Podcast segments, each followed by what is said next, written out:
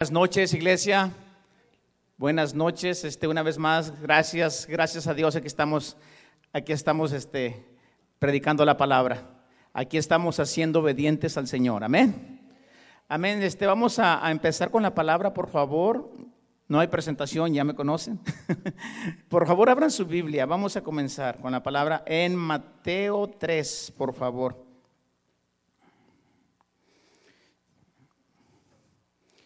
Les voy a confesar algo, me quiero hacer valiente, pero ya creo que ya necesito lentes, estas letritas, Dios mío. Pero vine preparado por si no alcanzaba a ver la Biblia. Me, están, me dicen con un fuerte amén cuando estén listos. En Mateo 3 vamos a leer del 1 al 6. Amén. Leemos la palabra honrando al Padre, al Hijo y al Espíritu Santo.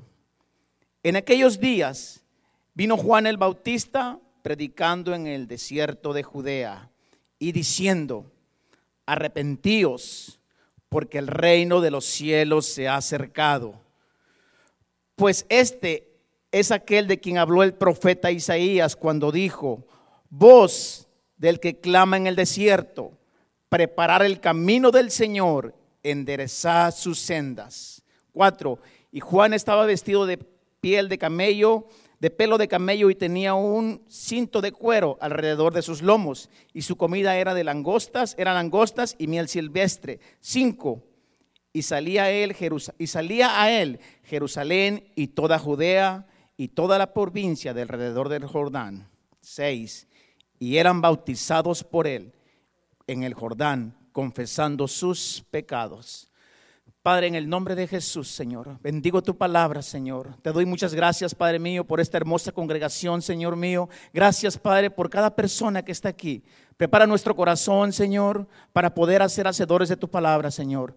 Te pido en el nombre de Jesús que tú abras, Padre, abras camino, Señor, a aquellas personas que aún no han llegado y que vienen en camino, Padre mío. Padre, declaramos una atmósfera limpia, Señor, donde tu Espíritu Santo sea bienvenido a este lugar, Señor. Padre, haga lo que tenga que hacer, Señor. Muévase como a usted le plazca. Gracias te damos en el nombre de Jesús. Y todos decimos, amén, gloria a Dios. Dios mío, decía la hermana Mari, tiene razón, aquí hay fuego. Está la presencia de Dios. Con permiso. Santo. Quiero, quiero hablar un poquito antes de empezar en la palabra, un poquito acerca de precisamente de lo que trata esta palabra. Quiero hablar un poquito acerca de mí. Ah, esta palabra viene precisamente hablando de mi persona, porque yo esta palabra cuando el Señor me la dio, la hago hacedora mía primeramente. Primeramente fue a mí a quien me habló con esta palabra. Hace apenas unos, ¿qué será?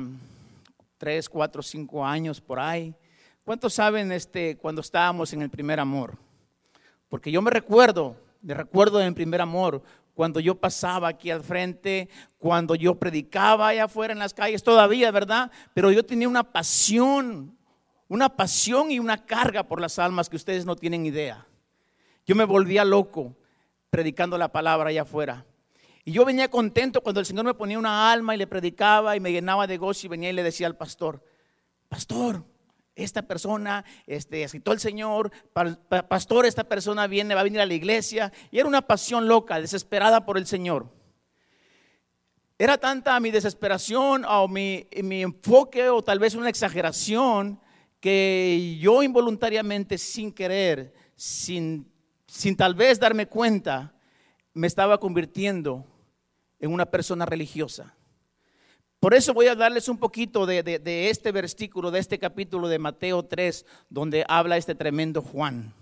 Ustedes van a descubrir al profeta Juan de una manera como lo dice la Biblia, como lo especifica la Biblia. Del versículo que yo les leí, del 1 al 6, habla de un Juan un poquito calmado. Pero si ustedes leen del 6 a más adelante, es un tremendo religioso. El profeta Juan es un judío de judíos. Y les voy a explicar conforme vayamos en la palabra por qué les estoy explicando esto. Conforme vayamos leyendo la palabra, vamos a ir paso a paso aprendiendo por qué. Entonces yo me recuerdo cuando en esos tiempos que yo me papaba y, salía y hacía y, me decía el pastor, hermano Jorge, calmado, porque sí, era un torbellino. Los que están aquí ya, unos, los que me conocen desde el principio, los primeros, ¿qué será? Cuatro o cinco años cuando yo fui salvo. Yo a los seis meses el Señor me prendió, me empezó a dar algo, algo, algo vi en, mí, en mí una inquietud por predicar la palabra. No nada más por hablar al inconverso, yo ya quería predicar aquí. Yo me recuerdo que yo le decía al pastor y a veces me agüitaba y me sentía mal porque no me dejaba predicar. Y yo me frustraba, pues yo quería decirle a la gente lo que quería decirles, pero era, ahorita, ahorita que recapacito, la verdad estaba mal, porque era pura religiosidad lo que yo les quería decir, no era nada sano. Y ahora, pastor, le agradezco que nunca me dio la oportunidad, porque qué regazón hubiera hecho, créamelo. Qué grave peligro me hubiera metido. De verdad, ahora tiene razón el pastor, porque nunca me permitió darme el púlpito en ese tiempo. Porque tremendo, tremendo cuando uno empieza. Bueno, es un poquito de lo que les quería decir, le quería explicar, y precisamente de un poquito de mi vida, de lo que cómo el Señor empezó mi vida con una, con una, una, una carga por, la, por las almas, pero al mismo tiempo yo lo quería conectar con la gente. Yo quería atacar a la gente, decirles mil cosas y, y cosas y cosas, pero bueno, no era sano lo que, lo que Dios, lo que, lo que yo traía para dárselos, pero ahora gracias a Dios vamos aprendiendo, vamos en el camino. Yo les creo con todo mi corazón que algún día ustedes van a estar aquí también, aquí arriba. Amén. Amén. Bueno, vamos a, a esta prédica le puse dino a la religiosidad. Amén. Bueno, vamos a, a empezar. Le puse en Mateo 3, 3.2. Voy a leerles nada más tres, tres versículos de esta palabra. Y vamos a empezar. Apunten, por favor.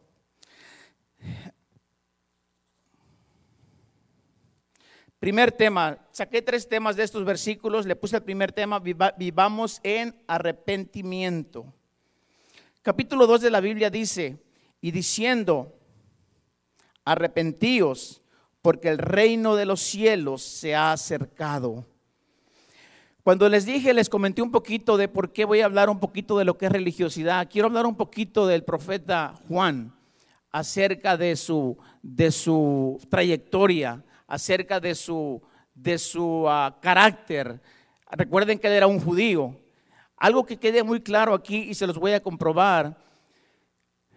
Dijo él en una ocasión, dijo, Vos que clama en el desierto, preparar el camino, las sendas, porque aquel que viene, dice, aquel que viene detrás de mí, que yo no soy justo, ni de ponerme su calzado, ni ponerme sus sandalias, dice, él, él, él os bautizará con Espíritu Santo y fuego. O sea, el apóstol, el apóstol Juan estaba reconociendo que aquel que venía era más poderoso que él. Estaba reconociendo el apóstol Juan que, el Señor Jesús no era nada comparado con él. Si ustedes van más adelantito, donde está después del capítulo 6, no quiero ni decírselos porque está tremendo lo que dice. El, profeta Juan no predicaba con, con sutileza, no predicaba con, ah, con amor, porque debemos saber que en estos tiempos el profeta Juan todavía no había recibido la promesa. Es más, ni siquiera conocía al Señor Jesús. Aquí el profeta Juan está diciendo, arrepentíos porque el reino de los cielos se ha acercado. Yo me imagino al, apóstol Juan predicándonos en estos momentos. Si se van más adelante, está bien fuerte lo que dice. Y realmente nos ponemos a pensar ahorita en estos tiempos, Dios mío, si estos hombres como Isaías, como, como el profeta Juan, como predicaban antes, predicaran ahorita, sería bien fuerte, bien, bien triste, porque realmente no había misericordia, no había amor. El religioso te dice, arrepiéntete porque te va a llevar el diablo, arrepiéntete porque si no te vas a ir al infierno.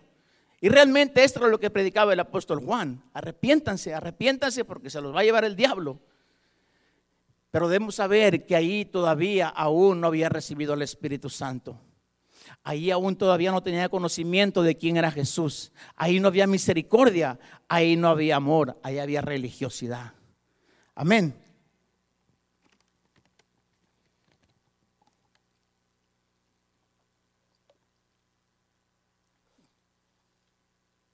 Hay una, hay una manera, hay un poquito que me encanta del, del, del profeta Juan. Tenía autoridad para exhortar, tenía poder para predicar. Pero ustedes se ponen a pensar, imagínense nada más, los seguidores de Juan el Bautista, predicando de esta manera, arrepiéntanse, generación de víboras, arrepiéntanse. a mí era feo, era duro, porque ahí no había misericordia, no había amor. Recuerden que el profeta Juan, en ese tiempo, cuando él venía a predicar, dice, preparar las sendas del camino. O sea, él vino a preparar el lugar para que Jesús viniera. Y, cuando yo me ponía a pensar y leía la palabra, ¿por qué este hombre predicaba así? Si ustedes van más adelante, leen el capítulo 6 en adelante, se darán cuenta cómo predicaba este hombre. Les digo esto porque yo me venía, cuando el Señor me estaba dando esta palabra, me venía una vez un testimonio que estaba dando una persona y decía, yo me acuerdo que cuando llegaba a la iglesia había un hermano que nos, que, que, nos acusaba y que nos decía que nos arrepintiéramos y que estábamos haciendo mal. Y, y yo eso hizo que me saliera de la iglesia. Me tuve que ir a otra iglesia porque yo no aguantaba ese hermano que me estaba acosando cada rato de que yo andaba mal, andaba chueco. Entonces me venía la palabra, Dios mío. Entonces eh, todavía hay personas así religiosas que atacan de esta manera. Arrepiéntete porque te va a llevar Judas. Lo que me impacta a mí leyendo, estudiando la palabra, hay un versículo bien importante y con eso se los quiero comprobar. Hay un versículo en Hechos 19 no vayan para allá si quieren, yo se los leo. Déjenlo busco. Cuando les decía que por qué Hechos 19. Les voy a leer del 1, creo que es al 6. Fíjense bien cómo dice esta palabra, cuando yo me impactaba, como, ¿cómo es posible que haya este tipo de predicadores? Tanjantes, cortantes, que te, dicen a mí, tienes razón, dice la palabra que nosotros debemos vivir, dar frutos de arrepentimiento, vivir en arrepentimiento las 24/7. ¿Cuántos dicen amén? Debemos estar pidiendo perdón.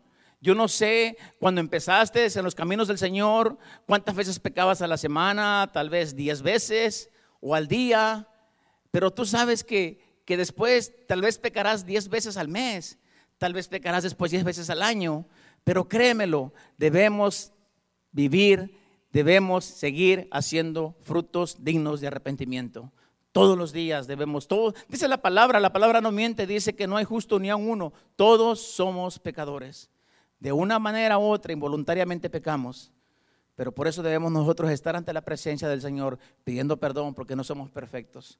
Pecamos con la mirada, con la vista, con el pensamiento, de mil maneras pecamos. Entonces nosotros, la primera doctrina que debemos aprender cuando fuimos salvos es que debemos vivir en arrepentimiento.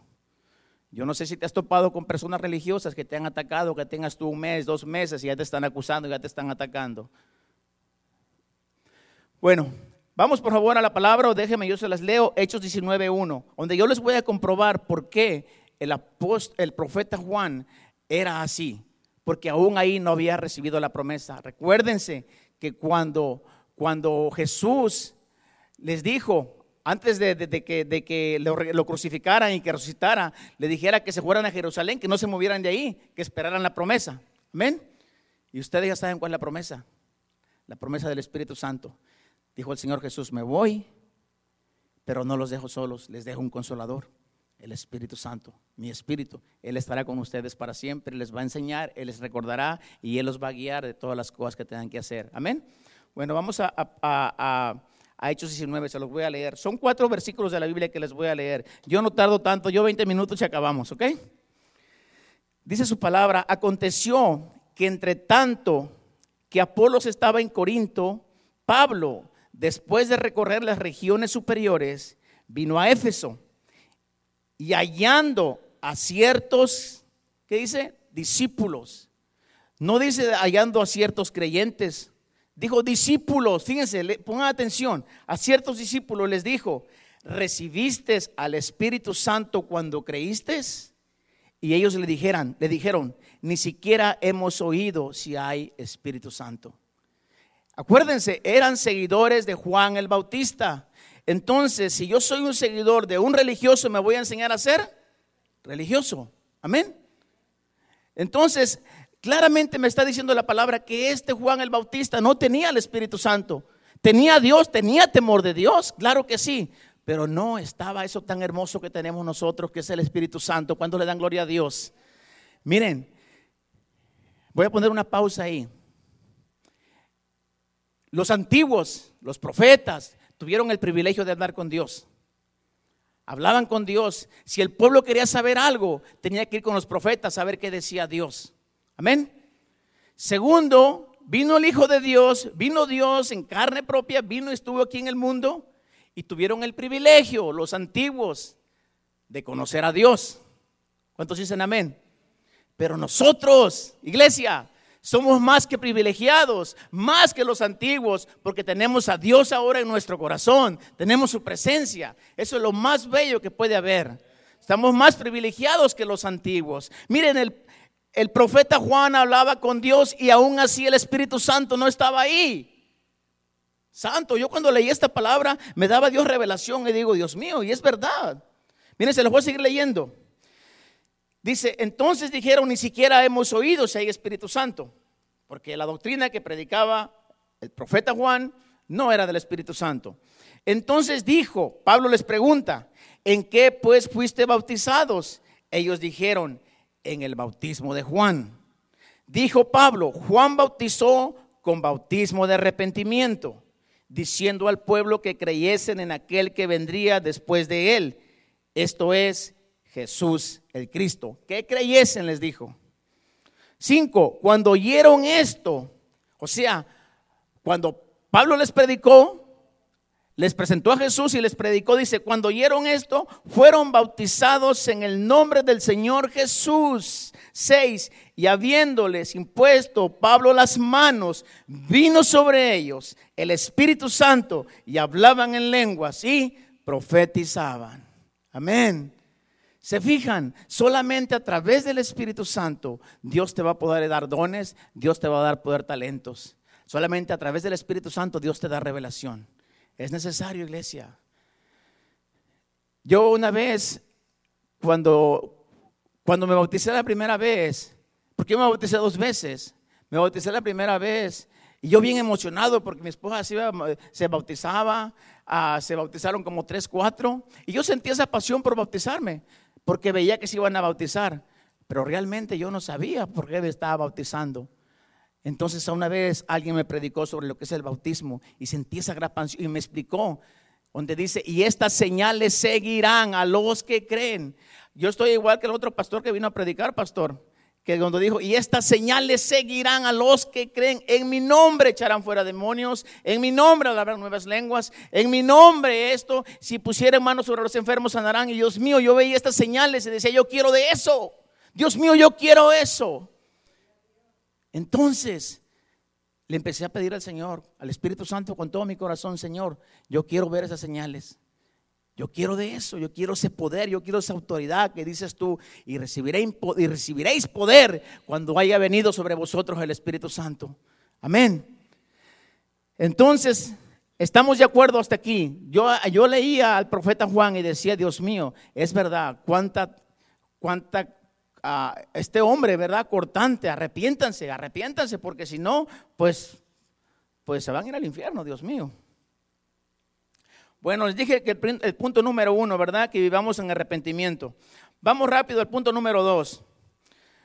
Punto número dos, endereza tus caminos. Capítulo 3 de Mateo dice, pues este es aquel de quien habló el profeta Isaías cuando dijo, vos que clama en el desierto, preparen el camino del Señor, enderezad sus sendas. Hay una palabra donde, donde yo les expliqué hace un rato que el, profeta Juan le dice, le dice a, a los seguidores o le dice a la multitud, dice, yo a la verdad os bautizo con agua, pero aquel que viene detrás de mí, cuyo calzado yo no soy digno de llevar, él es más poderoso que yo. O sea, que estaba consciente de que aquel que vendría era más poderoso que él. ¿Eh? Yo a la verdad os bautizo con agua, pero aquel que viene tras de mí, cuyo calzado yo no soy digno de llevar, él es más poderoso que yo. Amén. Ya voy a, en el tercer punto me quiero enfocar un poquito más. Aquí es nada más, estoy hablando del, segundo punto que dice que endereza tus caminos. Aquí el, el, profeta Juan habla un poquito, de, un poquito más sutil, pero me encanta el capítulo número 6. Ahí me voy a enfocar un poquito más, ahí voy a, tratar un poquito más. Vamos, el capítulo 6 dice, y eran bautizados por él en el Jordán y confesando sus pecados. Se los voy a leer, pongan atención. Y eran bautizados por, por Dios, ¿no verdad? ¿Por el Espíritu Santo? No. Y eran bautizados por Él, por Juan el Bautista, en el Jordán y confesando sus pecados. Oigan, tremendo, ¿eh? Yo he estudiado y he oído eruditos de la Biblia y predicadores, dicen estos tremendos, que que Juan el Bautista, cuando les decía, arrepiéntase, y venían esos hombres y bajaban al agua, esas personas confesaban sus pecados delante de la gente. Y yo, no lo podía creer y estudiaba y me metía y, y, y preguntaba, indagaba y era verdad. O sea, si te vas más para adelante, que la gente se acercaba y quería ver, los seduceos, los fariseos venían a ver qué es lo que estaban haciendo y les decía, les gritaba, les gritaba, generación de víboras, porque nomás iban a ver. Pero fíjense, aquí me impacta algo. Yo estoy predicando, estoy predicando a Jesús, estoy predicando el amor de Jesús. Y viene gente a ver qué estoy predicando, vienen religiosos vienen de otra religión, se imaginan a mí predicándole, ¿qué están haciendo allá, generación de víboras? Váyanse, santo. ¿Verdad que eso no es Jesús? No. Y este tremendo de Juan, eso es lo que estaba haciendo. ¿eh? En vez de ganarse esas personas perdidas, ¿verdad? Tremendos. Y eran su misma gente, eran judíos. ¿Mm? Pero yo creo que, que eso es lo que hace el espíritu de religiosidad. Muchas veces estamos tan empapados de palabra, estamos, nos creemos unos santos, nos creemos ah, con, suficientes dones, tenemos suficientes uh, unción, que no queremos acercarnos a los pecadores, que no queremos traer a los pecadores. Yo recuerdo hace como, cuando tenía aquí como unos dos, tres años que traje a un hermano, aún él todavía llegaba alcoholizado, llegaba oliendo a, cerveza. Yo pasaba al frente aquí, lo abrazaba, oraba por él. Y dos que tres hermanos. Yo me acuerdo claramente, uno me dice, George, yo no sé cómo puedes traer a esta persona así apestosa alcohol aquí. Me dolió mucho mi corazón lo que me dijo esa persona. Entonces cuando Dios me revelaba esta palabra, me venían a mi mente todas esas cosas, todas esas acusaciones. ¿Cuántas veces no lo han acusado? A mí me han acusado bastante. ¿Cuántas veces no lo han acusado a usted? Siempre. ¿Y saben quiénes son ese tipo de personas que acusan? Los religiosos. Los que se los olvida en un momento a otro quiénes eran antes de venir al Señor. Se nos olvida, iglesia. Amén. Bueno, seguimos.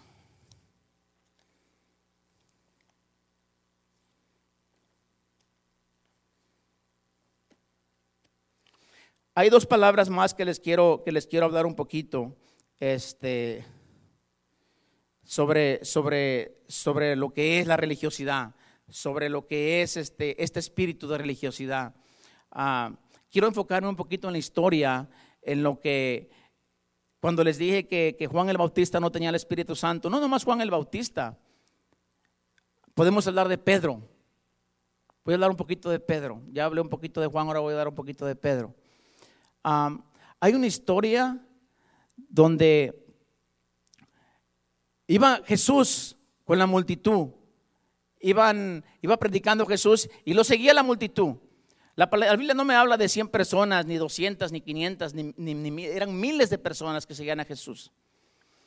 Entonces, en, en, esta multitud de personas que iban siguiendo a Jesús, iban personas que pecaban, iban personas que murmuraban, imagino que iban personas que ya tenían hambre y decían, ¿y cuándo nos van a dar de comer? Me imagino que iban personas que hablaban, ¿verdad? De, de, de, de una cosa, de otra. Entonces Pedro, oyendo eso, se molesta y le dice al Señor Jesús, Señor, ¿hasta cuándo vas a terminar? Me imagino que le ha de haber dicho, ¿hasta cuándo vas a terminar de perdonar a esta bola de pecadores? Porque esto era lo que era Pedro, era Pedro un religioso. Y lo dice la Biblia y lo sabemos nosotros. Entonces, ¿qué le contesta a Jesús? Mira cómo es Jesús lindo, ¿verdad? ¿Qué le contesta? Pedro, no solamente te digo que 70, veces, ¿cómo dice el pastor? Es siete veces, sino que 70 veces siete, algo así. ¿eh?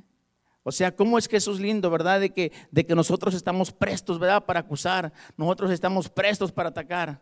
Y le dice Jesús, no solamente te digo siete veces, Pedro, sino que 70 veces siete. ¿eh? Hay tantas historias. Hay una historia también, ¿verdad? ¿Qué, pasa con la, con la mujer esta, la mujer que la encontraron en el acto, ¿verdad? ¿Qué hacen los religiosos? apedréenla, apedréenla, puestos para, para, para castigar, ¿verdad? Pero miren, Señor Jesús en su sabiduría, el que esté libre de pecado, porque Jesús sabía, él sabía que no hay justo ni a uno, todos somos pecadores. El que esté libre de pecado, que agarre y arroje la primera piedra. ¿Y qué pasó? Nadie la arrojó. ¿Y qué le dice Jesús a la mujer pecadora, a la mujer que hallaron en el acto? ¿Quién te acusa, mujer? ¿Quién te acusa? Vete y no peques más. Gloria a Dios, por eso dice la palabra, ¿verdad? Porque no envió Dios a su Hijo al mundo para condenar al mundo, sino para que el mundo sea salvo por él. ¿Cuántas veces nos han condenado, iglesia? ¿Cuántas veces te han condenado? Pero Jesús te dice, ni yo mismo te condeno, ni yo mismo te acuso. Jesús está para restaurar. Amén. Jesús está aquí para que tú seas restaurado. Otra historia de Pedro. Ya nomás este, ya no quiero seguir con Pedro. ¿Se acuerdan que les dije que Pedro no tenía el Espíritu Santo? Todavía no estaba la promesa ahí. Miren, Jesús les dice que los que fueran a orar, ¿verdad? Y les dice que iban a que iba a ser entregado, ¿verdad? Y, fueron a orar. Entonces Jesús ya sabía que ese día iban a venir por él, que ese día lo iban a entregar. Entonces, este, ya, ya en el momento de la oración, llegó la revuelta, llegaron los soldados. ¿Y qué pasó? Viene Pedro y le corta la oreja al, soldado, ¿verdad? ¿Qué tenía que estar haciendo Pedro con una, con una navaja, verdad? ¿Eh? Si el Señor Jesús vino a restaurar, ¿Qué tenía que estar haciendo Pedro con un cuchillo dándole navajazo a ese hombre? Se supone que nosotros ya no debemos, nosotros no debemos defendernos ya. Dice que si tu enemigo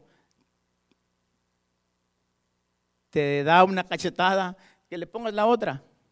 No se la vamos a poner, ¿verdad? Pero vamos a correr mejor, ¿verdad? Pero bueno, la palabra sí dice.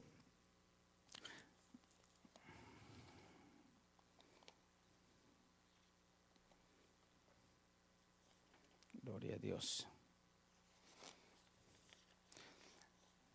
Hay algo, hay dos cosas que, me gustaría compartirlas con ustedes que he aprendido durante este lapso que estaba estudiando y, mientras estudiaba me venía y, las quiero compartir. Y esto va, va, por eso estoy hablando de lo que son la, religiosidad, lo que es, ser una persona religiosa. Ah, ¿Se acuerdan que les dije que, que hay personas que que tienen talentos, tienen dones, están bien ungidas y tienen razón, son, son, personas poderosas. Hay personas incluso que tienen esos dones maravillosos y dicen, ah, yo qué estoy haciendo aquí en esta iglesia, yo estoy perdiendo el tiempo, que yo, yo puedo estar en una iglesia más grande, tengo tremendos dones, tremendos talentos. Y es verdad, tal vez puede ser verdad, Dios te puede usar porque tienes unos tremendos talentos, tienes unos grandes talentos y qué hermoso que los tienes, tienes unos dones maravillosos, qué bueno. Pero quiero decirte algo. Yo quiero hablarle a esos que tienen tremendos dones, tremendos talentos. Si tú te crees muy religioso o aquellas personas que se creen con grandes talentos, con grandes dones, quiero decirte una cosa. Tus dones, tus talentos hablan de quién es Dios. Todos los dones que tú tienes, los talentos, eso que tienes es de Dios, pero habla de quién es Dios. Pero te tengo algo bien hermoso. Fíjate la diferencia. Pero los frutos, los frutos del Espíritu Santo, el fruto del Espíritu Santo hablan de quién eres tú. Amén. Por eso dice la palabra, por sus frutos los conoceréis. No por tus dones, no por tus talentos. Tú puedes tener tremendos dones, pero ¿de qué te sirve si vives amargado, si vives lleno de envidia, si vives con celos, con corajes? Lo importante son los frutos. En el día de la ciega, esos que tienen talentos, que tienen dones, que tienen poder, le van a decir, Señor, en tu nombre hice muchos milagros. Señor, en tu nombre sané enfermos. Y el Señor les va a decir, apartado de mí, hacedor de maldad, nunca os conocí. Amén. Lo más importante son los frutos. El fruto, el más importante es el fruto del amor. La paciencia, la paz, mansedumbre, templanza. Los frutos hablan de quién eres tú. Amén. Tú tienes talentos, tú tienes dones buenísimos. Qué bueno. Úsalos para bien. Úsalos para la edificación de la iglesia. Pero no los uses para atacar. No los uses para condenar. Úsalos para restauración, para la edificación. Amén. Quería compartirles un poquito de esto. Me impactó, me encantó. Me encantó este, este, esta, este, este uh, pensamiento, se puede decir, ¿eh? que no es tan importante. Y una vez el pastor predicó en una ocasión que no importa cuántos dones tengas, que te creas el bien, bien ungido, lo que importa son tus frutos. Amén. Eso es lo más importante, que tengas amor para con el prójimo, que tengas amor para con la gente de allá afuera que no conoce a Cristo. Cuando viene la tormenta, que tengas paz, paciencia. Amén. Hay un proverbio que dice, Proverbio 7, dice que, que el ego corrompe el alma y que la envidia quebraja los huesos. ¿Por qué les traigo eso? Muchas veces ese es el problema, de que muchas veces nos volvemos tan religiosos que nos olvidamos de la misericordia del amor. Nos olvidamos de, perdonar al prójimo. Nos olvidamos de que, acuérdense que dice la palabra, todos somos pecadores, todos somos faltosos. Pero realmente es donde viene, tú te puedes dar cuenta de la persona que no tiene perdón, que no perdona, que no ama. Precisamente es eso, se les ha olvidado, yo creo eso. Y de eso un poquito quiero hablarles de eso. Les voy a ir a la palabra, por favor, otra vez. En otra, les dije que les iba a dar cuatro palabras, van dos, faltan dos, ¿ok? Ya merito, ya merito aterrizo. Veinte minutos y nos vamos. No, pero ya llevo como diez, ¿verdad? Vamos, por favor, a Hebreos 12.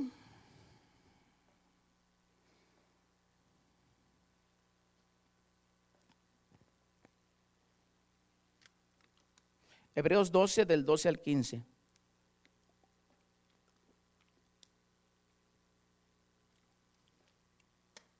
Dice así, por lo cual, levantad las manos caídas y las rodillas paralizadas, y haced sendas derechas para vuestros pies, para que lo cojo no se salga del camino, sino que sea sanado. Seguí la paz. ¿Quién te da la paz? Espíritu Santo. Con todos y la santidad, sin la cual nadie verá al Señor. Mirad bien, no sea que alguno deje de alcanzar la gracia de Dios, que brotando alguna raíz de amargura os estorbe y por ella muchos sean contaminados. Les voy a leer el 5 otra vez. Mira bien, no sea que alguno deje de alcanzar la gracia de Dios o sea que si es posible que la gracia te deje o la dejes. El salmista dice, no me eches delante de mí y no quites de mí tu Santo Espíritu. O sea que si es posible que por tu amargura, por tu coraje, por tu falta de perdón, dejes de alcanzar la gracia. Yes. Dice, no sea que brotando alguna raíz de amargura os estorbe y por ella muchos sean contaminados. Aquí el, el, libro de Hebreos está hablando, no, no le está hablando al mundano, no le está hablando al impío, nos está hablando a nosotros. ¿Mm? Seguí la paz con todos y la santidad sin la cual nadie verá al Señor. Mirad bien, no sea que alguno deje alcanzar la gracia de Dios, que brotando alguna raíz de amargura os estorbe y por ella muchos sean contaminados. O sea, si es posible. Ese es uno de los peores problemas. El, rey Salomón lo dijo en el Proverbios, ¿eh? que la amargura corrompe el alma, la envidia quiebra los huesos. Amado hermano, yo no sé si Dios está hablando a alguien, a mí me está hablando. Esa es una de las peores cosas del cristiano, quedarse con ese, con ese eh, falta de perdón. Es tan fácil hacernos un favor, perdonarnos los unos a los otros. Es tan fácil y tan sencillo, no quedarse con eso. No nada más está esa palabra que les quiero compartir, ya este también hay otra y ahí también nos habla a nosotros. Segunda de Pedro 3:9.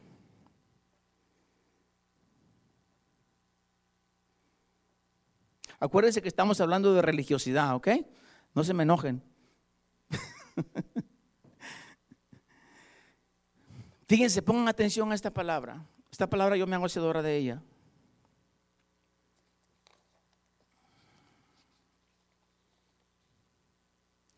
Dice así, el Señor no retarda su promesa, según algunos la tienen por tardanza, sino que es paciente para con nosotros, no queriendo que ninguno perezca, sino que todos procedan al arrepentimiento.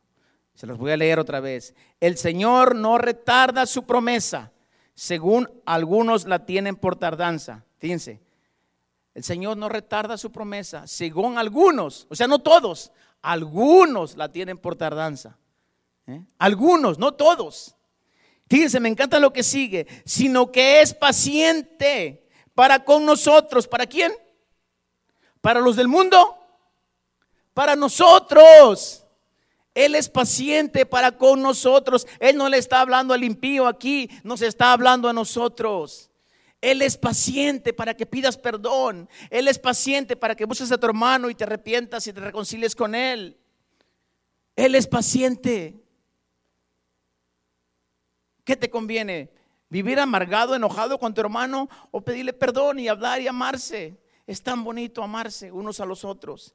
Fíjese, sino que es paciente para con nosotros, no queriendo que ninguno perezca. O sea, si es posible que puedes perecer si no te arrepientes.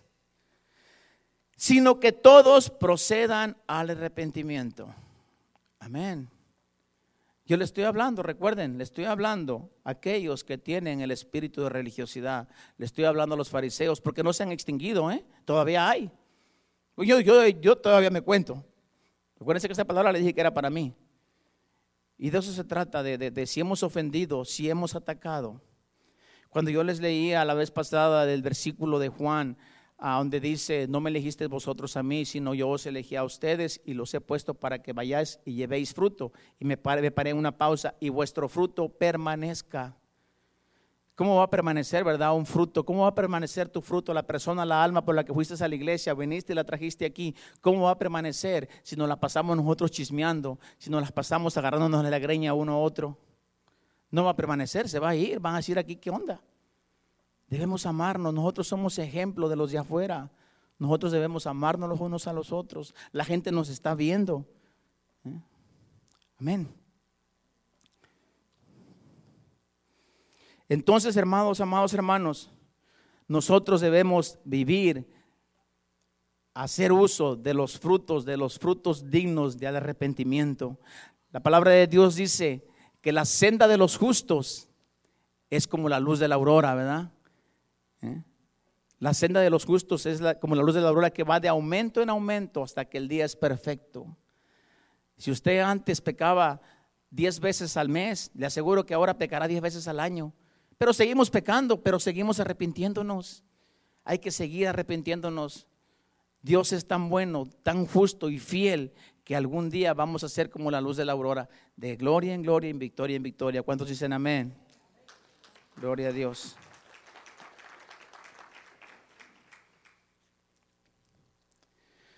Hay una historia, fíjense, pongan atención aquí. Apunten si quieren esto, está bien buenísimo esto. Hay una historia de una vez que Jesús está en Juan 4, la mujer samaritana, ya lo saben. Viene Jesús con sus discípulos y, fueron a buscarle de comer porque tenía hambre, pero él se decidió pasar ahí al pozo de agua porque tenía sed. Y ya saben, la historia le pidió agua a la mujer y todo. Y, pero hay una, lo que les quiero compartir aquí me impacta. Dice Jesús, le dice a la mujer, después de, de, predicarle, ¿verdad? De decirle, dame de agua de beber, yo quiero de esa agua. Le dice Jesús a la mujer samaritana, dice, ve y háblale a tu marido. Y dice la mujer, no tengo marido. Y le dice Jesús, luego, luego, ¿verdad? Dice, bien, bien dices, no tienes marido, porque con el que ahora vives no es tu marido. Dice, porque cinco maridos has tenido. Me imagino que esta mujer le dijo, no tengo marido, a lo mejor también se lo quería ligar, ¿verdad? Porque dice, no tengo marido. Y dice Jesús, cinco maridos has tenido. ¿Y a poco Jesús se espantó? Jesús se espantó y se fue porque estaba con una mujer pecadora. ¿Verdad que no? Se quedó con ella. Se quedó con ella. Les aseguro que si Pedro lo hubiera visto, Juan, hombre, arrepiéntete. ¿Eh? Jesús no nos condena. Fíjense, pónganle mucha atención a esta mujer. Jesús le está predicando y le dice, ve por tu marido. No tengo marido. Dice, bien has dicho. Porque cinco maridos, porque con el que ahora vives no es tu marido, porque cinco maridos has tenido. Pero fíjese, se quedó con él, con ella, no le preguntó de qué religión eres. Y ella se defendía. No, que en este monte adoramos aquí, que el monte adoraron mis padres y se defendía. Y Jesús no le importaba eso, Jesús no le estaba predicando eso, Jesús le estaba predicando el amor y todavía le sacó, le dijo lo que estaba haciendo y aún así la amó. Y fíjense lo que llegó a ser esta mujer, con esa pasión de que este hombre no la juzgó, que el Señor Jesús no la criticó, no la atacó. Dice, Señor, dame de esa agua de beber. Dice, yo creo que tú eres profeta. Se quedó tan impactada que esa mujer pecadora fornicaria, adúltera, que nosotros la podemos tachar así. Esa mujer fue la primer mujer evangelista que Dios usó. Yes, fue la primer mujer evangelista. Fue y predicó a todo el pueblo y todo el pueblo quería saber de ese hombre de Jesús. ¿Se imagina que Jesús lo hubiera atacado? A mí me impactaba. Yo cuando leía esta palabra digo, Dios mío, ¿eh? qué lindo es el Señor Jesús. Él no te ataca. Él te ama, Él no le importa tu, tu, situación, Él no le importa lo que estás pasando. Él te ama así como eres. Amén. Y esto, esto de verdad, esto, hay que ser ejemplo del Señor Jesús. Nosotros debemos ser seguidores, somos seguidores del Señor Jesús. Debemos hacer su ejemplo, no seguidores de Juan el Bautista. Amén. De Jesús.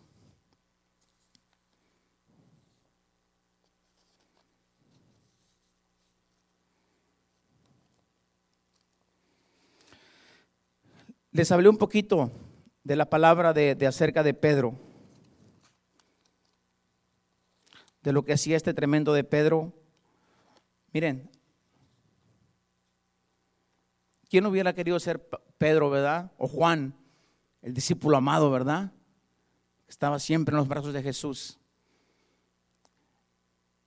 Que pudo haber sido Pedro también que caminaba con Jesús. Que Jesús le dijo, Señor, te seguiré donde quiera que vayas. Señor, donde tú estés yo voy a estar. Donde, yo estés, donde tú estés yo voy a estar. Y tanto, ¿verdad? Que les promesas que le decía Pedro. Y fíjense cómo, cómo terminó Pedro traicionándolo, ¿verdad? Yo quiero hablarles ahorita algo acerca muy, muy, este, que me llegó a mi corazón, ¿verdad? De, de que también el pastor lo compartió y me impactó lo que dijo.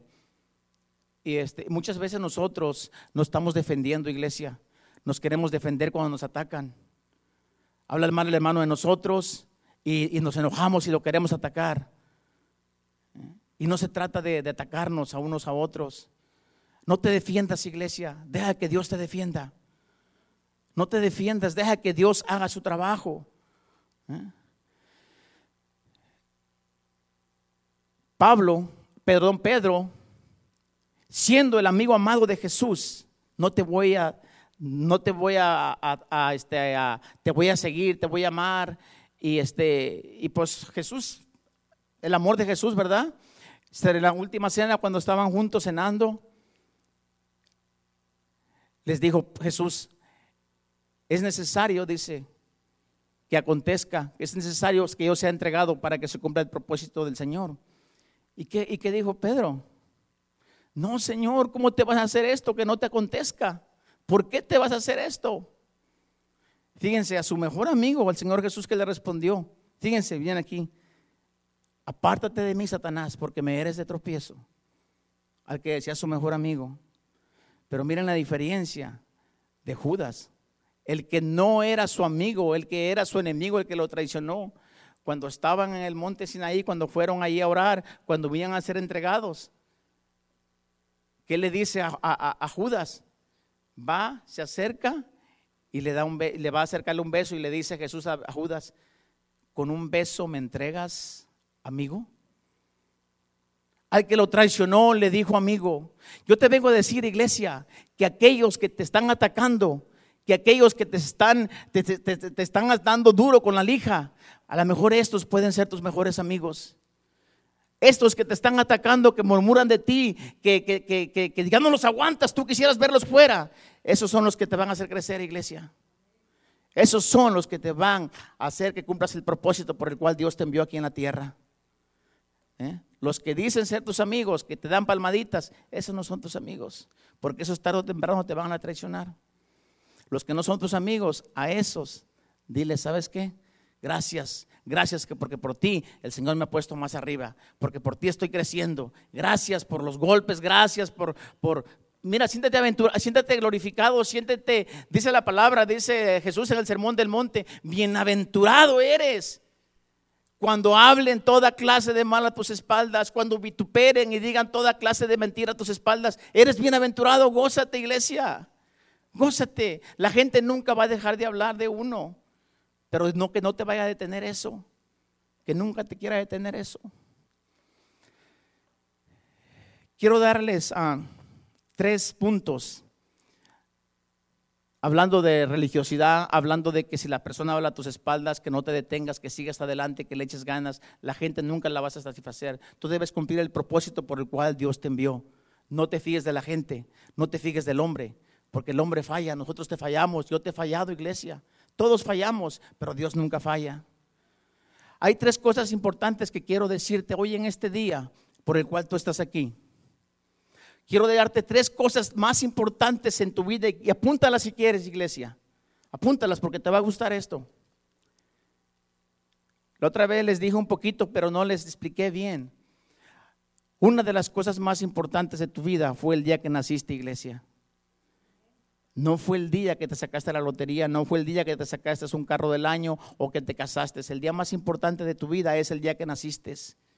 Tú no tengas tu idea que tú naciste por un problema, por una casualidad, por una noche de copas, por un abuso. No, iglesia, tú naciste a cumplir un propósito que Dios te mandó aquí a la tierra.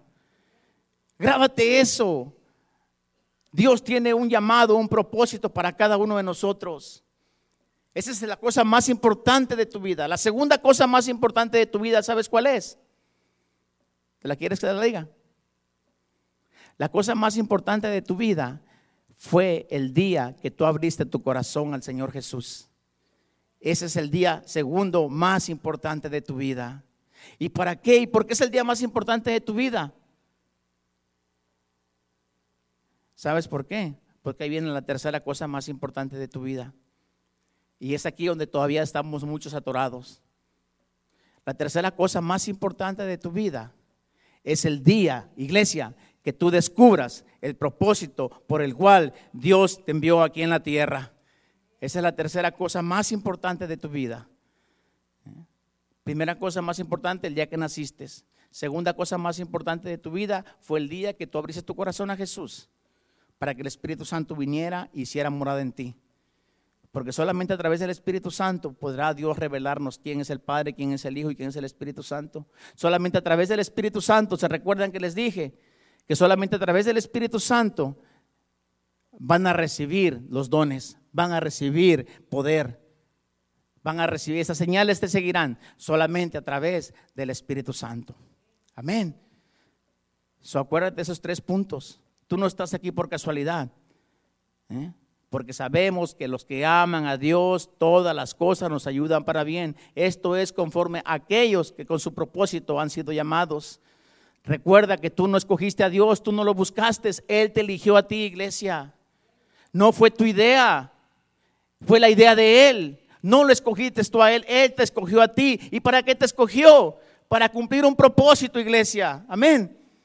Eso se trata de que le pidamos a Dios, Señor, ¿por qué estoy aquí? ¿Qué estoy haciendo aquí? Mira, hay mucha necesidad aquí en la iglesia, hay mucha necesidad allá afuera. Empieza a hacer uso de los talentos, de los dones que Dios te dio.